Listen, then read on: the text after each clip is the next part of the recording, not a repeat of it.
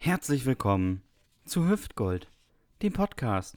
Folge 98 am 11. Januar 2022. Und wir müssen es gleich vorweg sagen, Dominik ist erkältet. es hat ihn schwer Ganz- erwischt. Ganz fiesen Männerschnupfen. Also Leute, ich weiß nicht, ob, ob wir die Folge 100, ob ich, ich hoffe. Ich hoffe, dass ich bis dahin irgendwie überlebe, aber es, es wird knapp. Also Ja, ich, wird eng. Ich, ich spüre es schon, weißt du, ich spüre es schon so.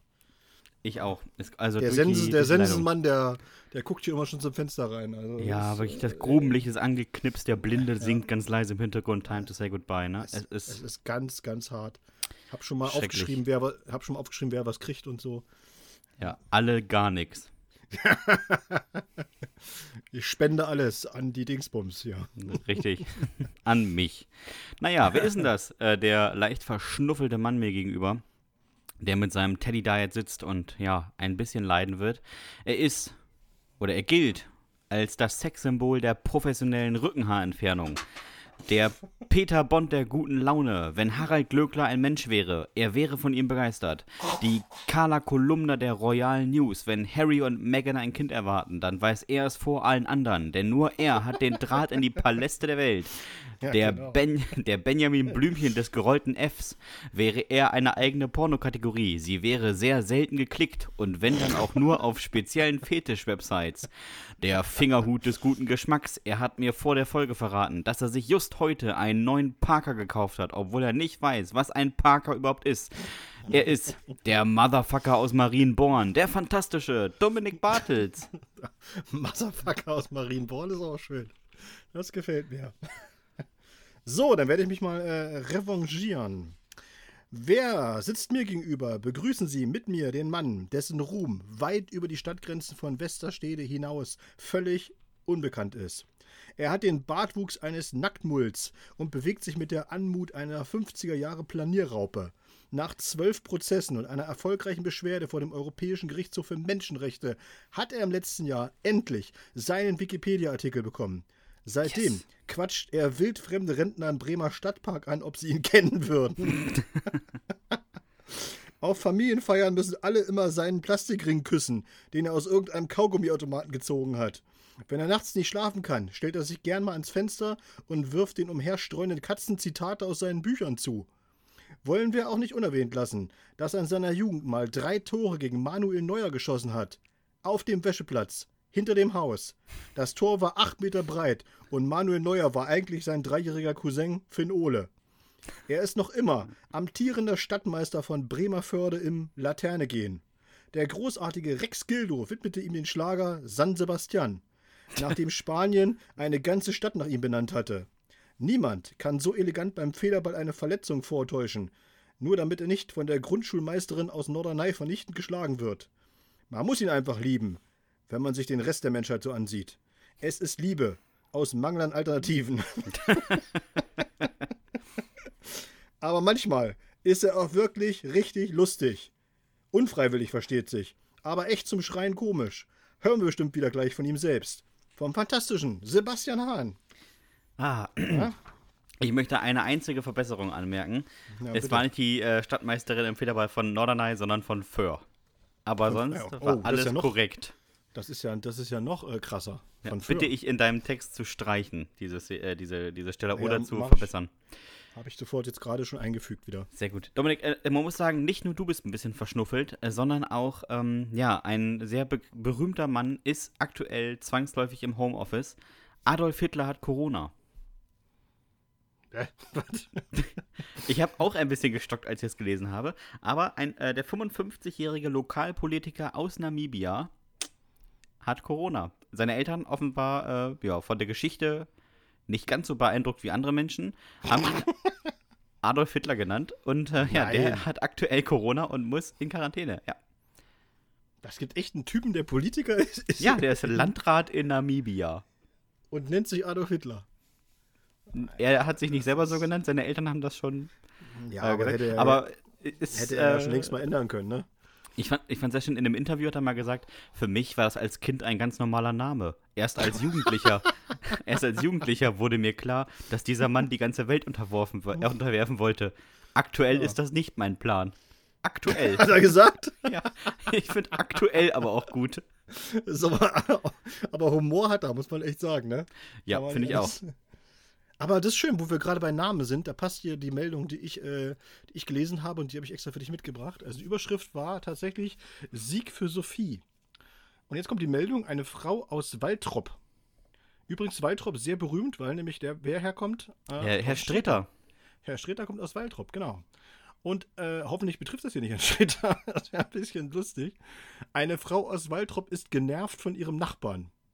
Er will einfach nicht akzeptieren, dass sein ehemaliger Bekannter Rüdiger schon seit langem eine Frau ist und jetzt Sophie heißt. Deswegen hat Sophie den Mann verklagt. Das Amtsgericht Recklinghausen gab ihr jetzt Recht. Der Nachbar darf Sophie nicht mehr Rüdiger nennen. Ansonsten ist ein Ordnungsgeld von bis zu, und jetzt kommt's, 250.000 Euro fällig. das ist äh, eine Menge. Äh, Ich finde das aber das war wirklich so lustig. Sie ist so genervt, sie geht vor Gericht und, und verklagt ihn darauf, dass er, dass er nicht mehr Rüdiger sagt.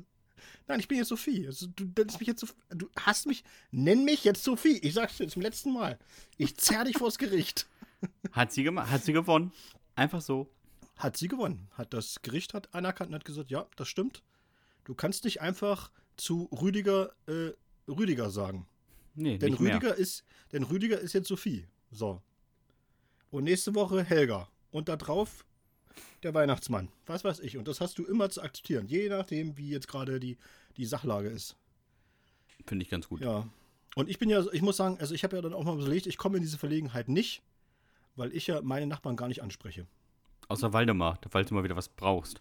Ja, Waldemar ist aber auch, äh, weil Waldemar, der bleibt auch Waldemar. Ich glaube, der wird jetzt nicht Waltraud werden oder so. das ist also, ich glaube schon, Waldemar, das, äh, der ist schon so noch so, ja, echtes Schrot und Korn, hätten wir jetzt gesagt, weißt du?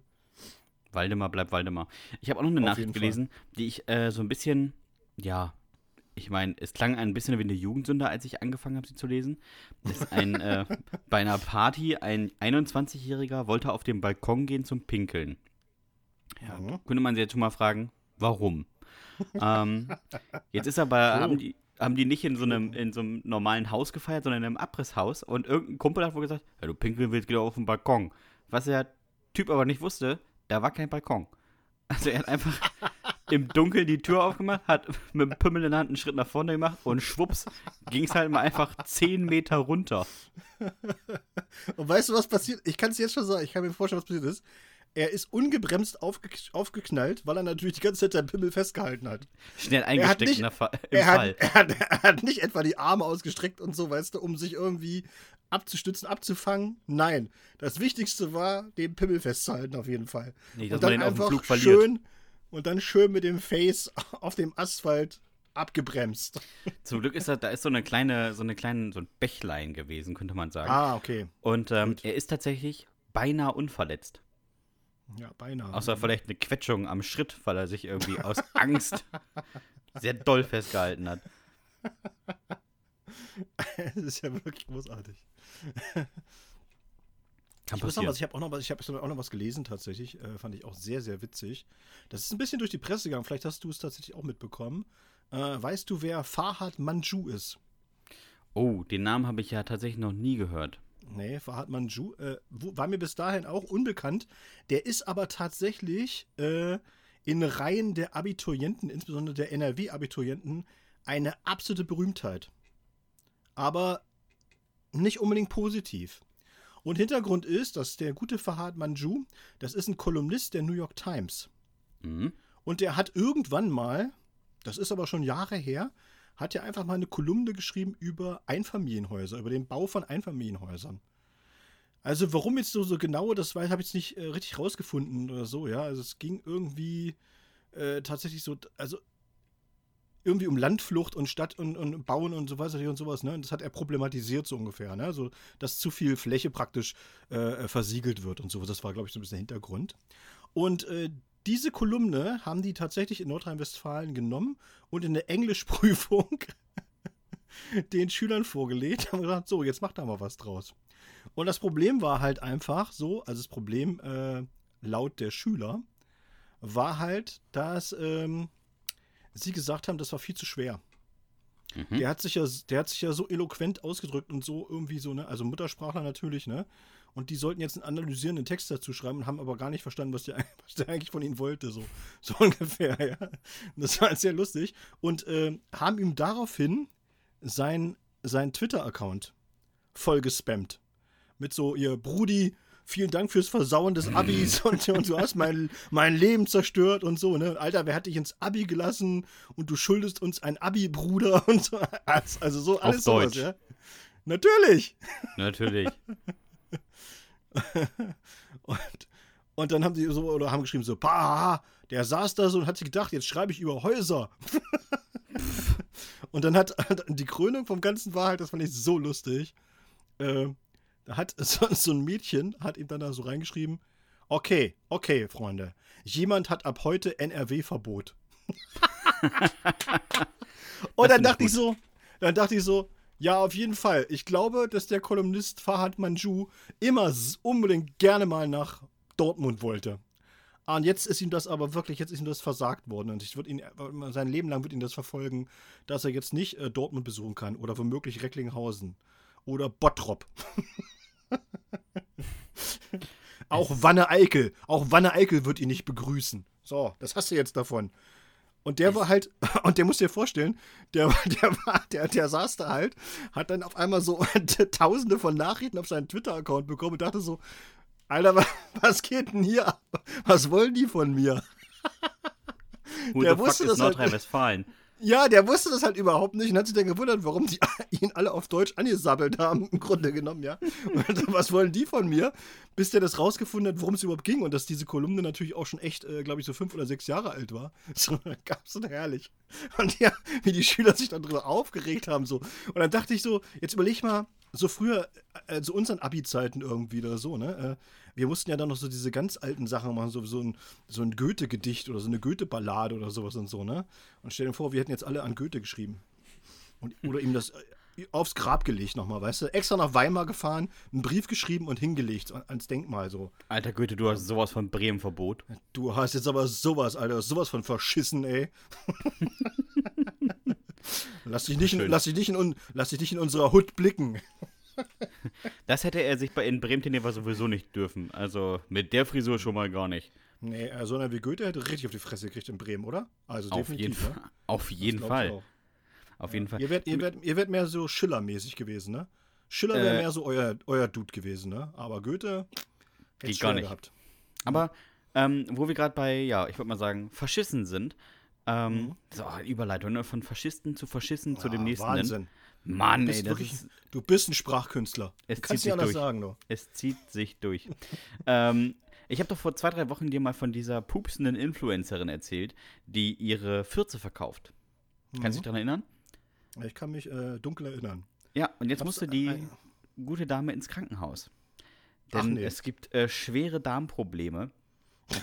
und zwar vom, von zu viel Eiern, Bohnen und Eiweißshakes. Und Ernsthaft? jetzt denkt man so, ja, mein Gott, was wird die essen? Und äh, ich habe dann die Artikel so mal überflogen und auch mal so ein bisschen recherchiert. Und ich habe mal aufgeschrieben, was sie in der Woche zu sich genommen hat, damit die Fürze weiter knattern. 45 Eier. Oh, das ist hart. Das Alter, ist- das ist hart. Finde ich schon viel. Was macht die? Macht die Bodybuilding oder was ist mit der los? Dann 14 Dosen Bohnen in einer Woche. Ernsthaft jetzt? Das sind diese, weißt du, 200 Gramm rote Bohnen. Oh, ei, die Witzka. Und drei Eiweißshakes, a 500 Milliliter am Tag. Ja gut, die haust du so weg, das ist nicht das Problem. Ja, aber wenn du schon 45 Eier Aber gegessen die, hast, aber wenn du die Bohnen im Magen hast und haust dann mal schön so, einen- so einen schicken, so einen schicken Milcheiweißshake drauf, das gärt bestimmt ordentlich, die Suppe doch. das, ich habe ich hab wirklich gedacht, äh, wie bitte? Was? was? Wie kann man denn allein schon 14 Dosen Bohnen? Wer bist du, Bud das- Spencer oder was? Und das sind ja immer so die, weißt du, das sind so die, die Zeitpunkte, wo ich dann immer denke, so, das ist dieselbe Menschheit, die eben auch zum Mond geflogen ist. Ja, 60 Jahre nachdem sie ein Flugzeug erfunden hat, Ja. fliegen wir zum Ja. Mond. Und nur 60 Jahre später liegt einer ins Krankenhaus und die fragen, ja, was haben sie denn diese Woche gegessen? Also ich hatte diese Woche 45 Eier, 14 Dosen Bohnen und 21 Eiweißshakes. Und der, und, der, und der Chefarzt dann so, warum machen Sie das? ja, das ist mein Beruf. Ich verkaufe 14. Eben. Und der Chefarzt dann, ach so, nee, dann, ja, nee, dann muss man Verständnis für haben. Best-selling Poops Artist auf jeden Fall. Oh, herrlich. Es ist ja unfassbar, unglaublich. So, wir müssen aber noch ein Thema müssen wir noch unbedingt ansprechen. Äh, ich komme nicht drum rum. Meine Damen und Herren, der großartige Sebastian Hahn ist am Wochenende 20 Kilometer gelaufen. Ja. Er hat seinen Astralkörper wirklich 20.000 Meter durch die norddeutsche Prärie geschleppt. Auf jeden Fall. Erzähl, erzähl uns von deinen Erfahrungen. Ich habe schon gehört, äh, du hast zwei Tage gebraucht, um dich wieder äh, dem, dem, dem Leben zu nähern. Um zum Atmen zu kommen. Mario und nie wieder, ehrlich gesagt. Jetzt, äh, Dominik, Dominik erzählt ja immer irgendwie 700 äh, verschiedene Marathon gelaufen und zweimal rückwärts, einmal nur auf den Händen. 25. also man muss ja bei der Wahrheit bleiben. Aber ja, 25 stimmt tatsächlich. 25 und äh, ja, das ist, ähm, ich glaube, es ist bei mir in weiter Ferne gerückt. Ich werde möglicherweise diese Strecke das nächste Mal zurücklegen mit dem Fahrrad oder mit dem Auto. und auch, äh, da wäre ich auch glücklich bei. Also, so schön, also so schön das Ammerland ist, aber so schön ist es dann doch nicht. Jetzt aber die Frage, Dominik. Ähm, 20 Kilometer sind ja eine Strecke, ne? Wenn du jetzt so einen Marathon läufst, worüber denkst du nach? Ach, das ist ganz verschieden tatsächlich. Also äh, ich bin ja meistens, muss ich ganz ehrlich zugeben, war ich äh, so ein richtiges äh, Eventschwein. Also ich bin äh, nicht so wie du praktisch, das finde ich schon äh, äh, bewundernswert auch tatsächlich, da ziehe ich auch meinen Hut vor. Also so, ich habe ein einziges Mal in meinem Leben wirklich so ein, so Landschaftsmarathon mitgemacht. hier bei dir um die Ecke tatsächlich, auch in Löningen.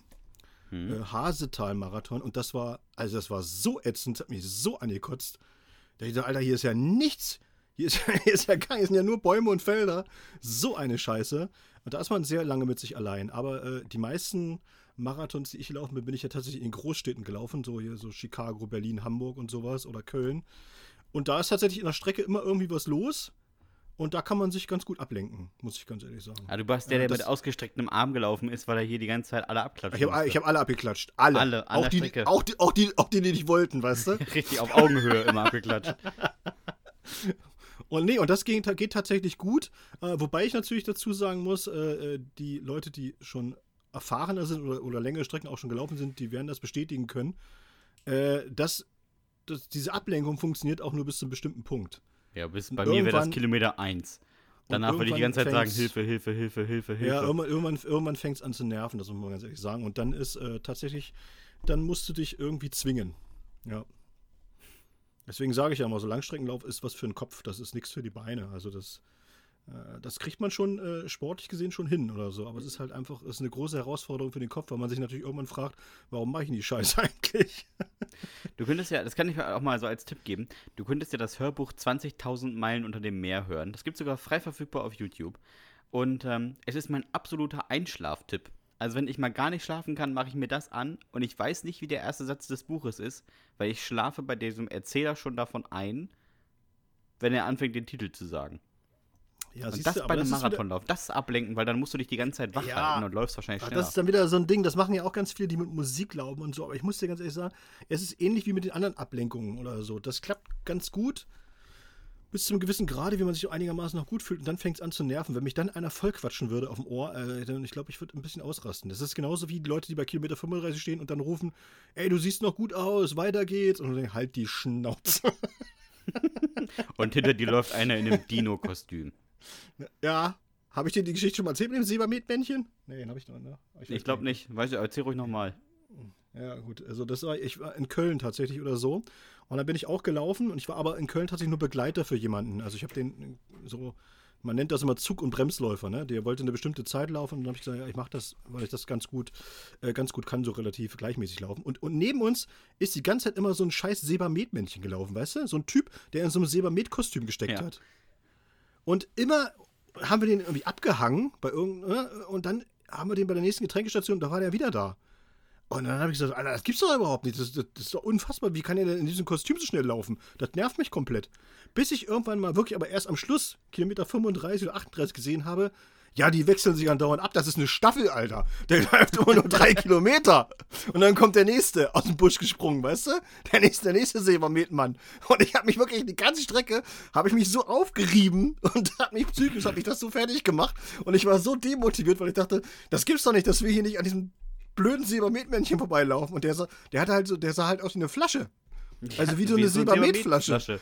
Richtig, so richtig quadratisch, weißt du? Also, der muss auch einen unheimlichen Windwiderstand gehabt haben und so. Und ich habe mich doch voll aufgeregt. Das kann doch nicht wahr sein. Wie kann es kann nicht sein, dass der so schnell ist und so. Ja, das war sehr lustig. Kann ich verstehen, kann ich verstehen. Groß, großartiges Ding, ja. Ja. Dominik, ähm, wie sieht's aus in der Welt? Ja, das ist eine schöne Überleitung. Du bist heute der Meister der Überleitung, habe ich das Gefühl, ne? Danke. Ich habe tatsächlich äh, äh, vorbereitet ein Land und äh, ich muss sagen, äh, wir beide kannten es ja gar nicht. Und ich habe auch festgestellt, dass das. Ich habe schon mal davon so- gehört. Ja, ne, das schon. Aber ich habe auch festgestellt tatsächlich bei der Recherche, dass das auch einen Grund hat, warum das niemand so richtig kennt. Ja, es ist nämlich äh, nicht so einfach. Also, ich lese mal vor. Laos, Freunde der subtropischen Bambusschnitzel, ist der einzige Binnenstaat in Südostasien und sehr schwer erreichbar. Den Luftverkehr dominiert die staatseigene Lao Airlines, die erstens hoch verschuldet und zweitens, was Sicherheit und Service angeht, nicht annähernd westliche Standards erreicht. Die Einreise mit dem Zug nach Laos ist sehr umständlich.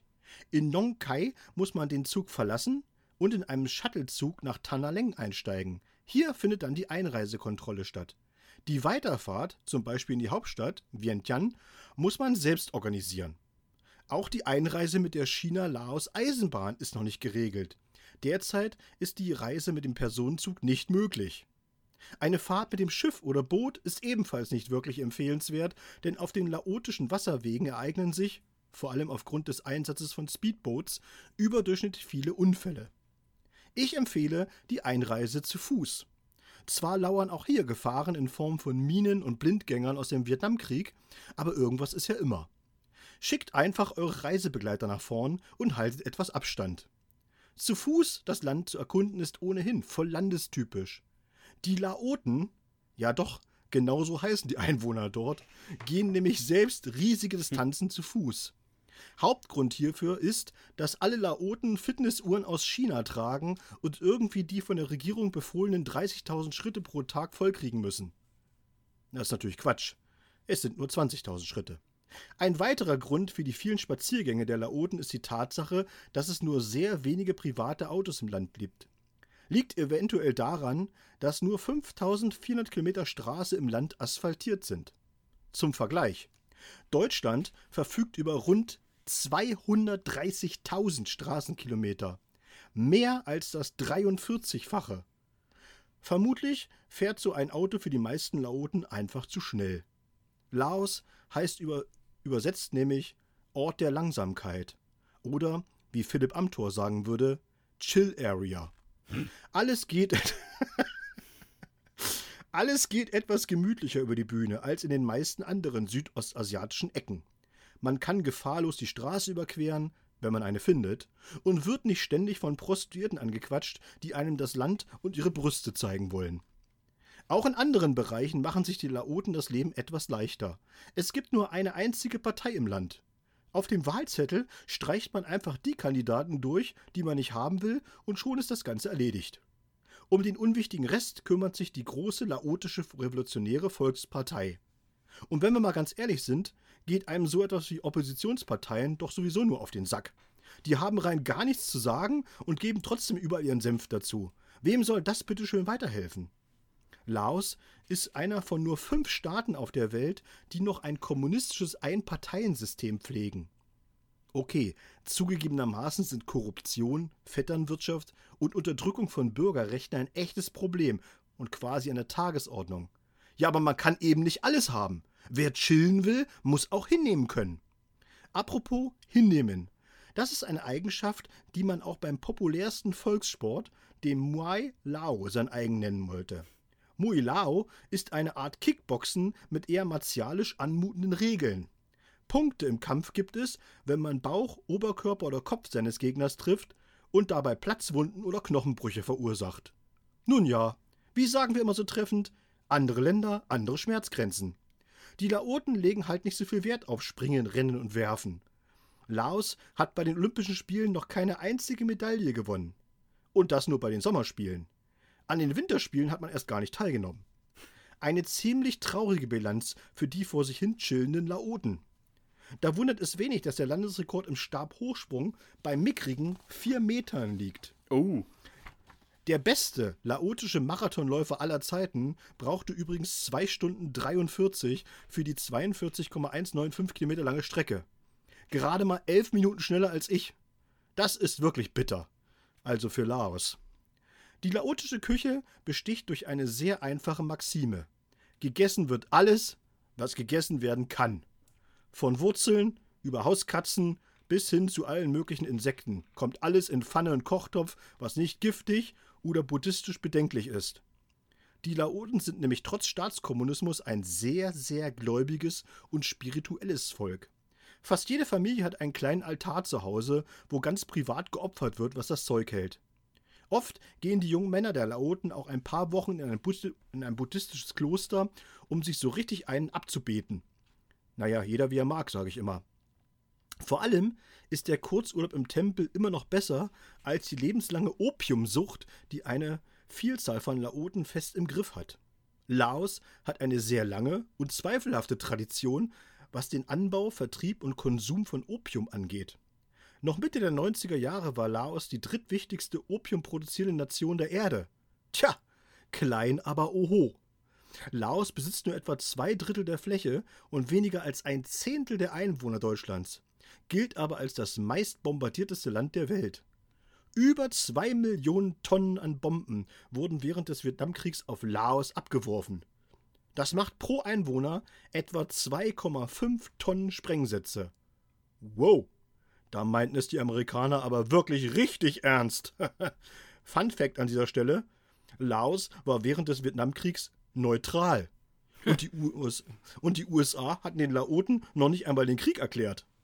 Naja, vielleicht einfach die Länder verwechselt. Erdkunde ist ja nicht so die ganz große Stärke der Amerikaner. Im Mai feiern die Laoten ihr legendäres Bun Bang Pfei Festival. Was klingt wie eine ganz schlechte Pornomesse, ist ein wirklich spektakuläres Raketenfest mit viel Tanz, Musik und natürlich Tausenden von Bambusraketen. Also, falls die Bundesregierung mal wieder den Böllerverkauf hierzulande verbietet, könnt ihr euch in Laos mit ein paar zünftigen Bambusraketen eindecken. Ich finde, dass ein solches Material auf jeden Fall Vertrauen erweckt. Apropos Neujahr und Silvester. In Laos beginnt das neue Jahr immer irgendwann im April, weil es aus historisch und religiösen Gründen nach dem Mondkalender berechnet wird. Die Feierlichkeiten dauern drei Tage und unterscheiden sich sehr vom Bleigießen und Fondue-Orgien. Wer jetzt einen unbändigen Drang verspürt, das kleine Land zu besuchen, den empfehle ich die Einreise über den legendären Ho Chi Minh-Pfad. Etwa zwölf Kilometer hinter der vietnamesischen Grenze kommt ihr am Nong Pha See vorbei. Ein vulkanischer Kratersee auf etwa 1150 Metern Höhe. Die heimischen Bergvölker behaupten, dass man Unsterblichkeit erlangen könne, wenn man in dem See bade. Nun dann, wenn das mal kein Anreiz ist.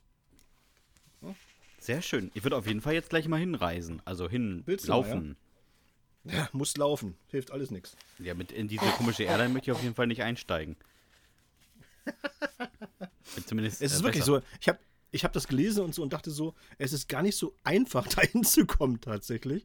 Weil wirklich alles, was, was sie beschrieben haben, war immer so, ja, kann man machen, aber. Aber mach mal lieber nicht. So, von wegen so auch, äh, zum Beispiel hatten sie dann auch, du kannst hier auch einen, einen Mietwagen leihen in Thailand, aber mit dem kannst du nicht nach Laos fahren. Das geht nicht. Toll. Den, mu den musst du also an der, an der, Grenze abgeben, weil es ist äh, verboten, da mit dem Auto rüberzufahren nach Laos. Vor allem wahrscheinlich für Deutsche. Ja. Also hast du nicht so viel. Sie haben halt äh, tatsächlich mal so eine ganze Zeit lang haben sie viele Rucksacktouristen so angezogen, äh, wegen des Opiumverbrauchs da. Ne? Die haben dann ordentlich welche wegge weggezogen, ja, obwohl das ja offiziell da eigentlich, naja, aber du weißt, wie es ist, ne, offiziell und mhm. und äh, äh, da hat aber die Regierung dann so einen Riegel vorgeschoben, weil sie halt tatsächlich äh, sehr viele tote Touristen hatten. Also überdurchschnittlich viele. Unangenehm. Ja, sehr unangenehm. Die sind irgendwie dann in den Fluss gefallen, ertrunken und, und alles sowas oder wurden halt ausgeraubt und. Und plötzlich verlassen Ahnung, die Lachse den Fluss, wenn man da so viel Ja, Opium war- konsumiert. war so ganz, ganz, ganz, ganz. Und dann haben sie die, äh, diese Cafés da, die, die das angeboten haben, haben sie dann so ein bisschen, ähm, naja, zurückgedrängt und zugemacht oder so. Man konnte das richtig, so richtig Haschpizzen und so ein Zeug und sowas alles holen, ja? Ekelhaft. Ja, Naja, muss, äh, muss eine richtig äh, wilde Partyzeit gewesen sein da. auf jeden Ist Fall. jetzt aber nicht mehr so. Also wenn man jetzt dahin fährt, Leute, könnt ihr ruhig machen. Äh, Das größte Spezialitätenrestaurant in der Hauptstadt äh, ist übrigens eins, äh, wo es nur Insekten gibt. Wäre, glaube ich, nicht meins. Nee, äh, muss man auch nicht haben. Also ich habe es mir Nee. angeguckt und muss sagen, so war auch so nicht lecker. Ich- Das glaube ich, das glaube ich. Dominik, ähm, ich habe wieder den alten großen, äh, ja, wie nennt man das, Globus meiner Oma rausgeholt und würde jetzt anfangen zu drehen, damit wir mal hören, welches Land du uns in zwei Wochen vorstellen kannst. Ja, ja, mal nicht machen. Dann mach mal. Ich drehe, du sagst Stopp. Stopp! Äh, Namibia. Mhm. Hat man Namibia nicht schon? Nee, ich habe heute Namibia erwähnt, mich gerade wegen äh, Adolf Hitler. Ach so. Ja, stimmt. Das ist ja schon mal ja irgendwie ein Fun Fact. Da ist schon mal gleich ein guter Funfact drin. Auf jeden Fall. Auf jeden Fall. Ich guck gleich mal hier. Afrika. Tatsächlich, Namibia hatten wir noch nicht. Äh, aber der, das Schöne ist, äh, kann ich mal erwähnen an dieser Stelle, das ist für mich tatsächlich äh, eher eine gute Wahl, weil ich war schon mal in Namibia. Oh, So, ja. hätte ich nie. Ich dachte, du warst noch nie in Afrika, aber. Ich war sogar schon mal äh, in Nordafrika. Ich war sogar schon mal in Tunesien. Oh, Entschuldigung. Hm. Na gut, ähm, ich drehe wieder und bin gespannt, welches mich erwartet. Sage der gute Mann Stopp. Stopp. Panama. Oh, oh, wie schön ist Panama. Ja, Komm. richtig. Alles über die Ja. Tigerente. Hatten wir Panama, Panama, schon? Ich glaube man- nicht. Und Panama-Kanal und sowas, da kannst du ganz viel machen, du. Panama ist Auf super. jeden Fall. Auf jeden Fall. Wir haben uns übrigens mal Panama-Hut. Den Panama, ja, und äh, auch ähm, alle anderen Sachen über Panama, die ich nicht weiß. wir, wir haben uns übrigens mal eine Liste gemacht und man muss sagen, sowohl Nord- und Südamerika als auch Asien sind bei uns sehr, sehr gut vertreten. Das stimmt. Liegt wahrscheinlich an, dein, an deinen Drehkünsten. Ja, und daran, dass dieser Globus so eine leichte Unwucht hat.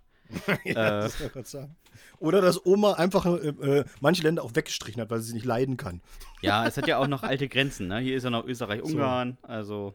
Genau. Wir werden wahrscheinlich nie was über Italien machen, weil Italien mochte äh, die Oma von Sebastian einfach nicht. Die hat sie einfach ausradiert. Richtig. Italien gibt's halt einfach nicht. Ne? Ausgeschnitten. Einfach ausgeschnitten aus dem Globus, ausgeschnitten. Ist jetzt ein Loch drin. Ah. Ja, es Da, könnte daher auch die. Unwucht.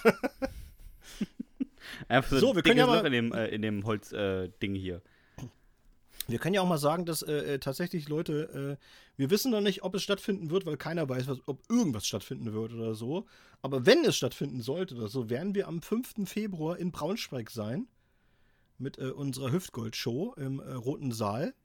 Ich habe allerdings noch keine Informationen bekommen, ob überhaupt irgendwie was äh, angeleiert wurde, sag ich mal so, ja. Ja. Oder ob die noch, oder ob die noch sagen, so, nee, das wird eh nix. Also mal gucken. Also wir Sie? wollen euch nur, wir wollen euch nur sagen, wir haben natürlich schon Bock, eben euch äh, auch mal live zu bespaßen. Es liegt nicht an uns. Es ist mehr so, äh, es ist gerade so eine weltweite Sache am, am, ja, am Laufen. Es, es gibt da so Probleme. Probleme gibt's da. Wahrscheinlich, Ihr weil Adolf. Hitler im Homeoffice ist. Ja, und auch Nachschub aus China und so. Auf Ja, jeden Fall. Ist, ist schwer, schwer für uns. Dominik hat sehr viele Eier gegessen, 45 um genau zu sein. Und ähm, deswegen können auch viele Shows nicht stattfinden aufgrund von schlechter, also schlechter Atmung. Haben alle eine Maske auf, sollen sie nicht so anstellen. Ach, na dann. Na dann geht's ja. Äh, Dominik, haben wir eigentlich Post bekommen? Ja, aber wir haben, äh, dieses Jahr haben wir wirklich eine Menge Post bekommen, ne? Ja. Äh, und ich bin äh, auch sehr froh, dass du jetzt endlich mal, nachdem du mir das so wahnsinnig angekündigt hast, schon ähm, die Fragen geschickt hast. Bitte. Ne? Und, äh, wir, an dieser Stelle mal, können wir schon mal ein bisschen äh, uns bedanken bei allen, die bis jetzt Fragen eingeschickt hat. Es sind tatsächlich schon, äh, was hat Sebastian gesagt, 50 Fragen oder sowas gekommen. Ja, und, ein so. paar mehr schon, ja. und ich habe so ein bisschen äh, äh, durchgeguckt schon und richtig gut. Richtig gut. Richtig gute Fragen dabei. Äh, das wird Spaß machen. Kann ich euch jetzt schon versprechen. So, und äh, nichtsdestotrotz fange ich jetzt an mit einer einer, einer, die ich sehr, sehr schön finde. Sie kommt von Sarah. Und ähm, ja, Sarah hat etwas gemacht, äh, was ich tatsächlich auch schon mal äh, geschafft habe. So ähnlich. Nicht so, aber so ähnlich. Sage ich aber nachher. Und wir haben es genannt Hosenschießen. Ich war mal auf dem Hamburger Dom. Und da wollte ich meiner Freundin eine Rose schießen. Ihr wisst schon, mit diesen schiefen Gewehren, die sie da an den blöden Ständen haben. Ich verschoss gut 20 Mark, aber die blöde Rose wollte nicht fallen. Tja, Frauen, meinte der Budenbetreiber suffisant und beugte sich an seinen Kasten, um mir einen Trostpreis zu holen. Da nutzte ich den letzten Schuss und schoss ihm von hinten auf den Arsch. Er hatte recht. Ich war keine gute Schützin. Ich wollte ihm die Luftgewehrpatrone in den Po jagen, verfehlte jedoch beide Backen und schoss ihm von hinten in den Sack. Der ist. Die Frage an dieser Stelle auch, wie hast du das gesehen, Sarah? Aber na gut, das wollen wir nicht weiter thematisieren. Der ist beinahe im Salto aus seinem Stand gesprungen. Ich habe das Gewehr weggeschmissen und wir sind bis nach Hause gerannt. Bis der Dom vorbei war, habe ich das Haus nicht verlassen. Und das sind ein paar Wochen. Aus Angst. Ich würde dem begegnen. Gute Geschichte ist es aber irgendwie schon. Nur die Rose hat meine Freundin nie bekommen. Naja, vielleicht fahren wir dieses Jahr mal wieder auf den Dom. Großartiges Ding. Oh, unangenehm. Oh, Auch unangenehm. ja. Äh, Lukas hat uns geschrieben und wir haben es genannt das Handtuch. Ich war so circa 16, als ich im alten Bauernhof meines Hau äh, mein Bauernhaus meines Opas rumkletterte. Teilweise waren die Gebäudeteile schon recht alt, das Dach lag offen oder es stand leer. Ich fand es trotzdem, äh, trotz meiner anhaltenden Pubertät cool, im Gebälk zu klettern und aus den Dächern über das platte Land Mecklenburgs zu gucken. Oh, kann, kannst du nachvollziehen, oder? Auf jeden Fall, das ist wunderschön. Ja, je nachdem, in welche Richtung man guckt. Mhm. Einmal, ich kletterte im alten Stall, brach, ich, brach unter mir der Balken weg. Eigentlich knackte er nur laut, jedenfalls traute ich mich nicht mehr, mich auf ihn zu stellen. Jetzt hatte ich keinen guten Weg mehr nach unten. Nach circa 20 Minuten panischen Festhalten hatte ich die Idee. Ich würde einfach auf die darunterliegende Ebene springen. Nun überlegte ich, wie ich das anstellen sollte. Ganz sicher nicht mit den Füßen voran. Ich hatte kleine Füße und ich würde den Balken bestimmt verfehlen. Also entschied ich mich für einen Bauchklatscher. Ich dachte scheinbar, es ist klug, wie ein nasses Handtuch auf die Stange zu klatschen, wäre die beste Möglichkeit. Long story short, es war nicht die beste Möglichkeit. Ich war sehr schnell komplett luftleer und hing auf dem Balken wie ja, wie ein nasses Handtuch eben. Ich habe mir mit Sicherheit was gebrochen. Ich habe das nur nie überprüft. Immerhin bin ich nicht gestürzt. Da ging es locker nach vier Meter runter. Der Abstieg war aber auch schrecklich. Ich hatte einfach Schmerzen, die kann man sich nicht vorstellen. An dem Tag endete meine Freeclimber-Karriere. Man könnte auch sagen, ich warf nicht das Handtuch, sondern ich war das Handtuch. oh, ey, mit dem Bauch irgendwie auf so einen Balken knallen. Ich finde aber auch schön Boah. jetzt so die Überlegung, ich hatte kleine Füße. Und ich würde den Balken bestimmt verfehlen. Man landet ja vorne mit den zehn Spitzen, das muss man ja auch wissen. Obwohl ich glaube, ich, das hätte ich auch nicht gemacht. Also mit den Füßen, also so zu springen, dass du mit den Füßen auf den Balken landest, ich glaube, das wäre mir auch ein bisschen zu gefährlich gewesen. Du hättest mit dem Steiß wärst du losgesprungen, ne? Ich glaube, ich hätte, genau, ich hätte, glaube ich, einfach arschbombenmäßig mich. und dann aua, aua, aua, abgerollt und die vier Meter runtergeflogen. So wäre es passiert, hundertprozentig. auf jeden Fall. Aber nichts mhm. den Eltern sagen, das ist wichtig. Ja, auf jeden Fall, immer nie sagen.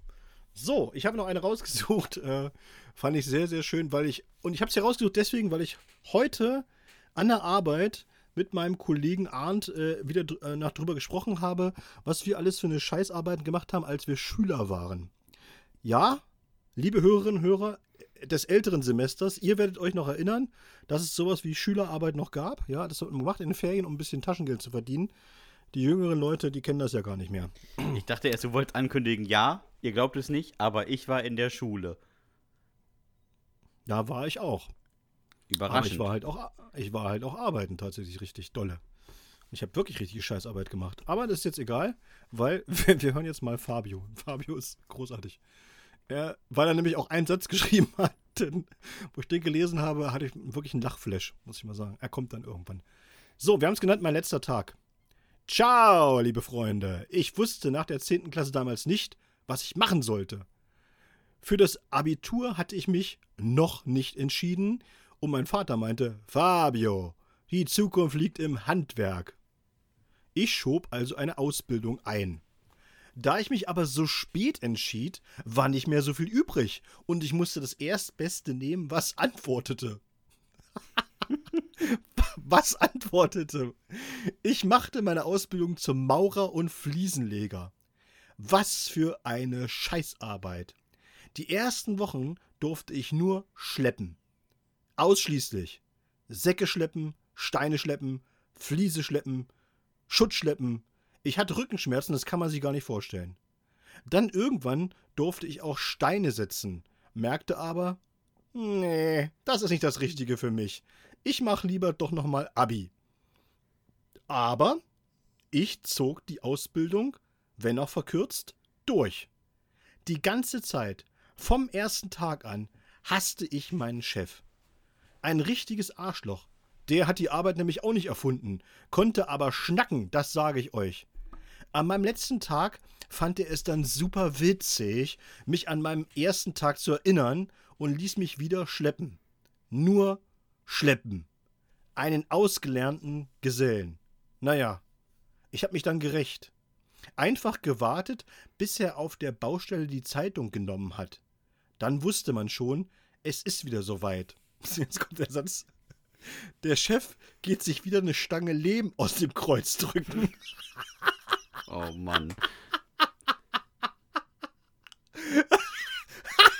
Das habe ich noch nie gehört. Ich kenne nur, ich kenn nur eine Stange Dreck aus dem Rücken drücken. Das, ich muss habe ich noch nie gehört. Das ist super. Der Chef geht sich wieder eine Stange Lehm aus dem Kreuz drücken. Ich also gewartet, bis er saß und dann mit Schwung gegen das Dixie-Klo gesprungen. Meine Güte hat der gestunken. Und blau war er von der Toilettenflüssigkeit.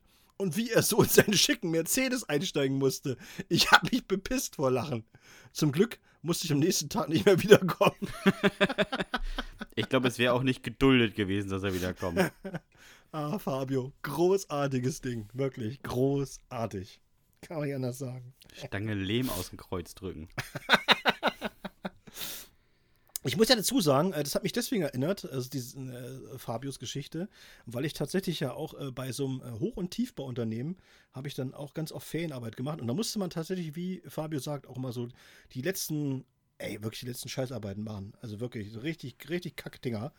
Und aber was, was ich immer sehr, sehr äh, prägend fürs Leben fand, war halt, dass du da auch mal mit ganz komischen Leuten zusammengekommen bist. Denn auf dem Bau, auf dem Bau arbeiten doch wirklich äh, schon spezielle Menschen. Die haben auch wirklich einen sehr speziellen Humor. Ich mag den, aber der ist sehr grob, sagen wir mal so. Ich glaube, Ja, das hat sich aber unterdessen schon viel verändert, oder? Nee, nee, da hat sich nichts verändert. Da kannst du dir ganz sicher sein.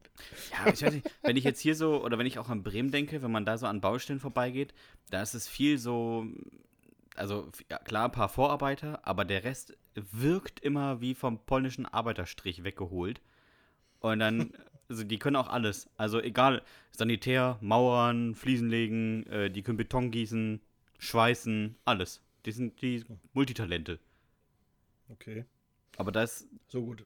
So guten Einblick habe ich jetzt nicht da drin, aber so, ich kenne das halt noch so, dann sind eben mittags alle in, die, in diesen Bauwagen rein und dann wurde da eben äh, gegessen und, und was getrunken und gequatscht und so und also was da für Sprüche teilweise, das ist wirklich, Da habe ich auch gedacht, das, wenn du das 20 Jahre durchgemacht hast, dann bist du auch, ja, da bist Durch. du gestählt fürs, bist du gestählt fürs Leben und auch für jede Kneipendiskussion. Auf jeden Fall. Du kannst Auf überall, jeden Fall.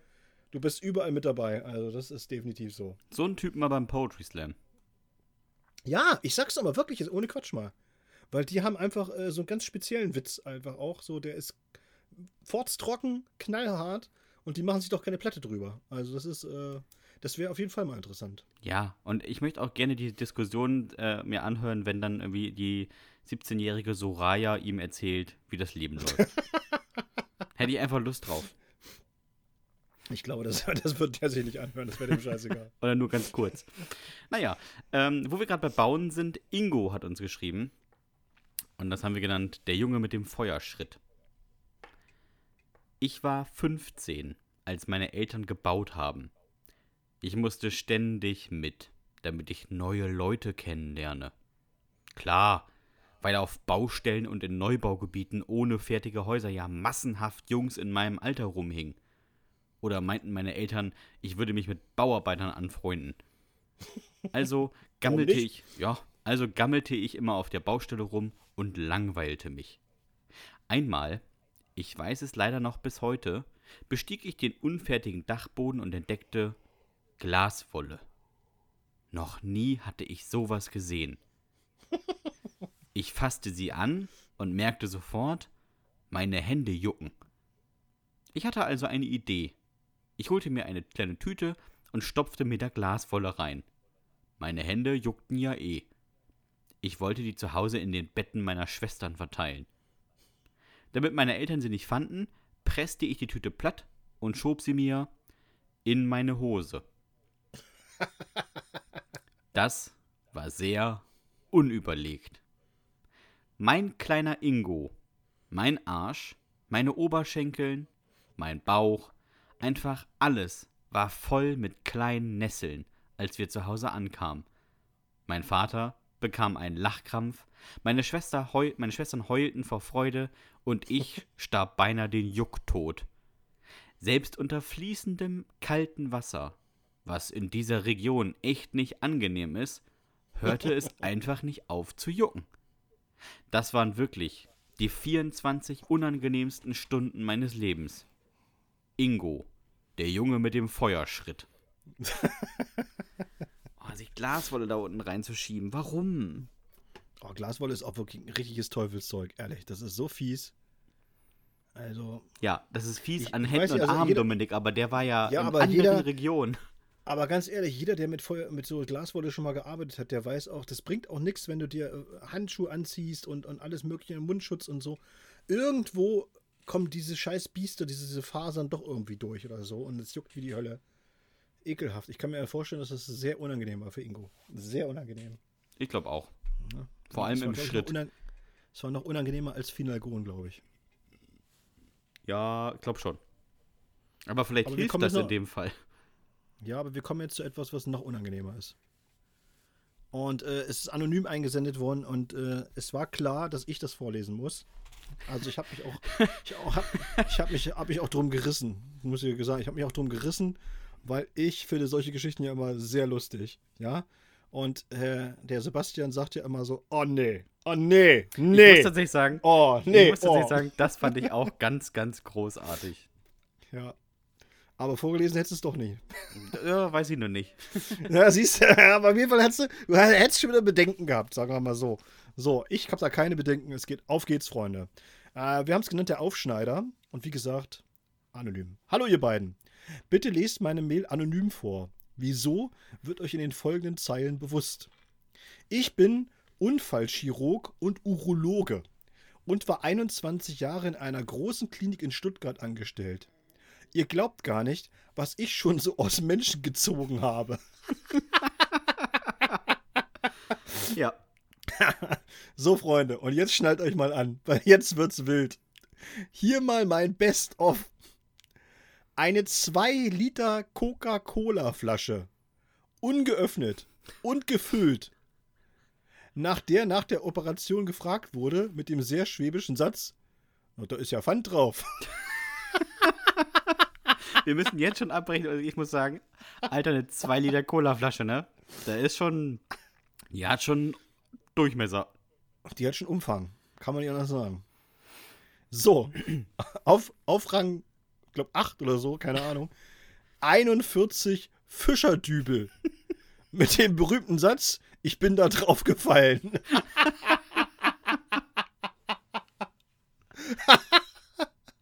Ja, Ein drei Meter langes, circa fingerdickes Seil mit der Erklärung, ich wollte testen, wie lang mein Darm ist. Denn niemand hat das je gemessen. Und er wollte das Seil wohl durch den Mund wieder aus seinem Körper entfernen. Oh, Ja, drei aber- Meter. Jetzt kommt ein Ding, fand ich auch sehr lustig. Ein Brieföffner, der eingeführt worden war, um einen Analplug zu entfernen, der mit den Händen nicht mehr greifbar war. Ja, ich sage bewusst Hände. Denn selbst wir konnten bequem ohne Engstellen arbeiten.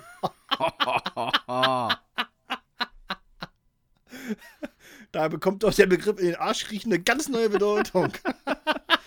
Wir schicken ein Frettchen rein, das holt das raus. Ja. Ein Herr kam mal sehr vorsichtig hineingewatschelt. Er hatte sich die Häkelnadel seiner Frau in die Harnröhre eingeführt, Oh. um ihr etwas zu beweisen. Und nun hätte sie sich verkeilt und es täte leicht weh. so, und jetzt das Highlight. Ich selbst habe zwar nie daran gedacht, mir etwas in die Harnröhre oder sonstige Körperöffnung zu schieben, aber spätestens an dem Tag, als wir aufwendig aus dem Anus eines Herren eine aufgerollte Deutschlandflagge während des Sommermärchens zogen, war es bei mir vorbei. Ich erinnere mich noch, als mein Kollege sie zu fassen bekam, daran zog und plötzlich stockte. Ich blickte ihn an und er meinte nur, äh, müssen wir jetzt die Hymne singen oder uns an die, Bru oder uns an die Brust fassen? Und dann summten wir alle gemeinsam im OP die Nationalhymne. Und zogen einem etwa 30-jährigen Mann eine Deutschlandflagge in den Maßen 1,20 Meter mal 3 Meter aus dem Po. Er war übrigens nur örtlich betäubt und sehr beschämt. Man muss aber auch mal über sich selbst lachen können. Liebe Grüße, euer Aufschneider. Oh, das letzte ist, er war Alter. Sag mal, was örtlich ist- betäubt und beschämt. Wieso schiebt. Wieso, schie- wieso schiebt man sich denn eine Deutschlandflagge in den Hintern? Also, was ist, was was ist denn bei den Leuten los? Alter. Und wir dachten schon, die Pupsverkäuferin, die wäre verrückt. Aber das ist ja noch hier. Das ist ja hier noch eine ganz andere Qualität. Ich, also, es macht mich, manche Sachen machen mich echt sprachlos. Ja, also das muss ich auch sagen. Also das, wenn, also das. Aber er ist ja Urologe. Ich meine, das scheint ja alles wirklich richtig, ne? Aus seiner Berufspraxis heraus. Das kannst du dir ja auch nicht ausdenken. Stell dir vor, du bist im, im, im OP. Es ist schon sehr unangenehm. Und plötzlich machen irgendwie die beiden Schwestern, der Operateur, der andere Operateur und der Anästhesist.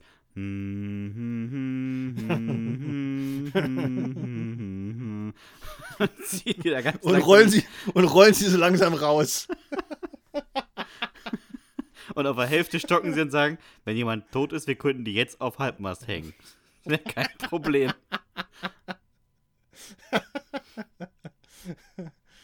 Schön ist aber auch er mit der 2 Liter Flasche Cola, die er dann die er nach OP aber haben wollte.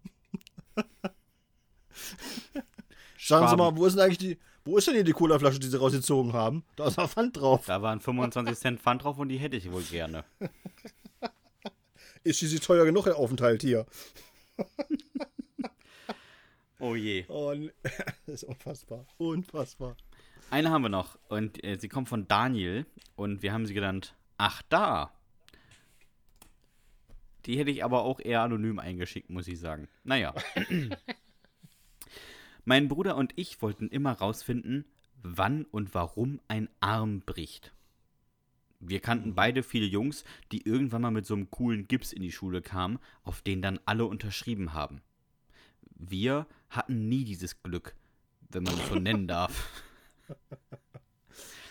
Unser Experiment startete in der Garage meines Opas. Dort spannte mein Bruder meinen Unterarm in den Schraubstock ein, bis ich ihn nicht mehr lösen konnte. Dann begann er oberhalb des eingespannten Arms leicht zu ruckeln. Ja, so wahrscheinlich, meinte er noch, und dann riss er plötzlich an meinem Arm. Oh nee. Oh. Elle, Elle und Speiche brachen. Ich schrie wie am Spieß. Tatsächlich brüllte er mich an. Sag nix, Mama! Dann löste er so schnell wie es ging den Schraubstock, als gerade meine Mutter um die Ecke bog und brüllte: Daniel ist gefallen. Natürlich sah man an meinem Arm die Abdrücke der Backen, die mich hielten. Und auch die Hämatome, die sich bis ins Krankenhaus bildeten, waren doch sehr eindeutig. Wir haben beide Hausarrest bekommen und ich einen Gips. Aber nicht wie die anderen, sondern mit so einem blöden, losen Verband drumrum. Darauf konnte nicht mal jemand unterschreiben. Alles umsonst. Alter, ey, ein Arm eingespannt, um ihn zu brechen. Alter. Was stimmt denn mit euch nicht? Wahrscheinlich waren die wieder 21 und 25 oder sowas. Die waren nicht mal Kinder. Wahrscheinlich, und wahrscheinlich haben sie vorher ausgeknobelt, wer, wer, äh, ne? Ja, Nee, mach du mal ruhig. Nach dir, dann ich. wir machen einfach nacheinander, genau. Gute Idee. Genau, nacheinander. Wieder, der, der Erste wieder, der war wieder der Gekniffene. Und ich, ich wette mit dir, es war nicht der Arm, mit dem er nicht schreibt. Also es war schon der, der starke Arm, den er genommen hat. Oh, Welcher denn schon? Äh, wenn ihr uns mal eine Jugendsünde schreiben wollt, dann äh, könnt ihr das gerne machen an hüftgoldpodcast.gmx.de. So ist es. Und wir haben ja diese Woche wirklich ganz, ganz viele bekommen. Es waren, glaube ich, äh, fast 20 Stück. Die werden wir jetzt natürlich in den nächsten Wochen noch äh, abarbeiten. Also, wenn ihr jetzt diese Woche nicht dabei wart, äh, keine Sorge. Äh, wir haben noch ganz viel im Petto, die Auf wir noch jeden Fall. nachholen müssen, tatsächlich. Und ja, kommt noch alles. Dominik, wir haben ja noch ein bisschen Zeit. Hast du noch deinen Fragenkasten bei dir gerade in der Nähe liegen oder müsstest du dafür jetzt wieder äh, in den Durch Bunker? die Halle wandeln. Ja, durch die Halle wandeln. Nee, ich habe den hier jetzt gerade. Ist bei mir alles ist äh, auf engstem Wege hier. Sehr gut, So, sehr warte. gut. Ich, hol- ich hole den raus. Es ist aber auch der Vorteil, dass du auf der Gästetoilette aufnimmst und im Prinzip ja, Ja, natürlich. hast ja nur anderthalb Quadratmeter. Ja, also ist jeder so, wie er kann. Ja. Wie er sich leisten kann. Ja. So, du sagst einfach Stopp. Stopp. Okay. So. Ich packe die anderen mal wieder rein, damit es ein bisschen ordentlich ist. Zurück aber ins Regal, neben das Toilettenpapier. Das ist schon eine sehr coole Frage. Und zwar, wenn du etwas an deinen Eltern verändern könntest, was wäre das? Das Kind.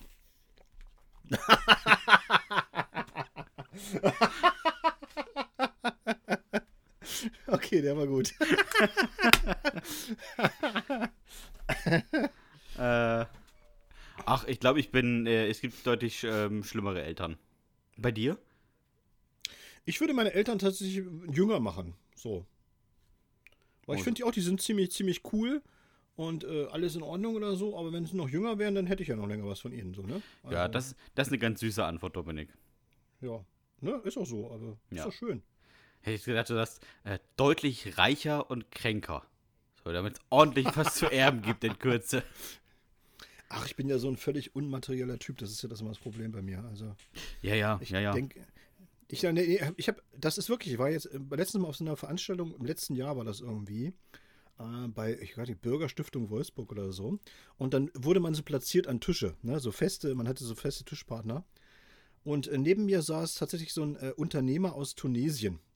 Fand jetzt, der war, der war super lustig, wirklich. Der hat einen richtig schönen Mutterwitz gehabt und wir haben uns da so die ganze Zeit unterhalten und ein bisschen hin und her äh, rumgefeixt äh, über diese ganze Veranstaltung so und über die Leute, die da rumgelaufen sind. Und der hat dann was ganz Schönes gesagt und hat dann gesagt so, ah, weißt du, ich bin eigentlich so ganz zufrieden mit dem, was ich habe und ich, mehr will ich auch gar nicht haben. Guck mal, hier sind ja einige, die sind sehr, sehr reich, die hier rumlaufen, sehr, sehr reich. Und die haben alle Angst. Guck dir die mal an, sagt er, die haben alle Angst, die haben alle Angst, etwas zu verlieren. Und ich finde, das ist ein sehr, sehr wahrer Satz. Total. Also man, es gibt irgendwann so einen Punkt, wenn man äh, sehr, sehr reich ist, dann hat man nur noch Angst, dass man das verliert. Und dann wird das Leben unangenehm. So, weißt du? Aber jetzt, Ich wo wir glaube, alle das- wissen, dass du nicht so material, äh, materiell bist, dann können wir ja Hm. aufhören, dass ich dir jede Woche hier 50 Euro für einen Podcast überweise. Nee, nee, also die brauche ich schon. Also, Ach ich so. meine, das sind ja auch Kosten. Ich würde ja auch Kosten, ne? Habe ich ja auch. Ja, ach ja, stimmt. Ne? Das setze ich von der Krankenkasse ab, hallo? Naja, naja. Alles klar. Diese, wa- was meinst du, was die für eine umfangreiche äh, äh, Dokumentation haben wollen für unsere Gespräche? Ob das wirklich was bringt, was ich mit dir hier mache? Also, das ist auch nicht so einfach für mich. Du, du, für mich ist das okay. Es ist hier für mich eine pflegerische Tätigkeit. Ich äh, habe mir das hier anrechnen lassen als soziales Jahr bis jetzt. Also, das ist schon das zweite soziale Jahr. ja. Wunderbar. Wenn hier irgendwann der Zivildienst wieder eingeführt werden, sie sagen, oh nee, der Hahn muss nicht, der hat jetzt hier schon zwei Jahre mit dem Bartels verbracht. Ähm, das ist Betreuung Das genug. Das erkennen wir an. Beim, Psycholo beim, Psy beim Psychologiestudium gibt drei Semester oben drauf. Zack. Auf jeden Fall. Das sind 80 Credit Points, die du somit einsackst. ah, sehr schön. Na gut, äh, wenn euch dieser Podcast gefallen hat, dann abonniert uns doch gerne bei Spotify, Apple Podcast, Deezer, YouTube. Äh, ach nee, YouTube geht ja nicht. Haben wir vergessen. Sind wir immer noch nicht? Sind wir immer noch gesperrt? Ja, wir sind Outlaws, Dominik. Alter, wir sind voll die bösen Buben, Alter. Ja. YouTube will uns nicht mehr. Nee. Schra traurig, Grüße traurig. gehen raus an, an YouTube. Wer ist denn eigentlich der Chef von YouTube? Wer ist denn da der, wer, der ist denn da der, der CEO? Der, wer ist denn da der Macker? Der, der König von YouTube? Wer ist denn das? Im Zweifel So, ist es wieder dieser die? namibianische Adolf Hitler. Ich glaube ich glaub nämlich auch, dass der das ist. Ja. Der oder, kontrolliert alles. oder er ist gerade in Pirna beim Pinkeln vom Balkon gefallen, der nicht vor, der nicht angeschraubt war. äh, naja. Abonniert uns auf jeden Fall, wo ihr könnt. Gebt uns gerne 5-Sterne-Bewertung bei Apple Podcasts, Amazon und bei Spotify. Da kann man auch bewerten. Äh, mittlerweile. Und jetzt bleibt mir auch in der 98. Folge nicht viel anderes zu fragen, außer Dominik. Hast du noch irgendwelche letzten Worte? Nee. Macht's gut, Nachbarn. Tschüss.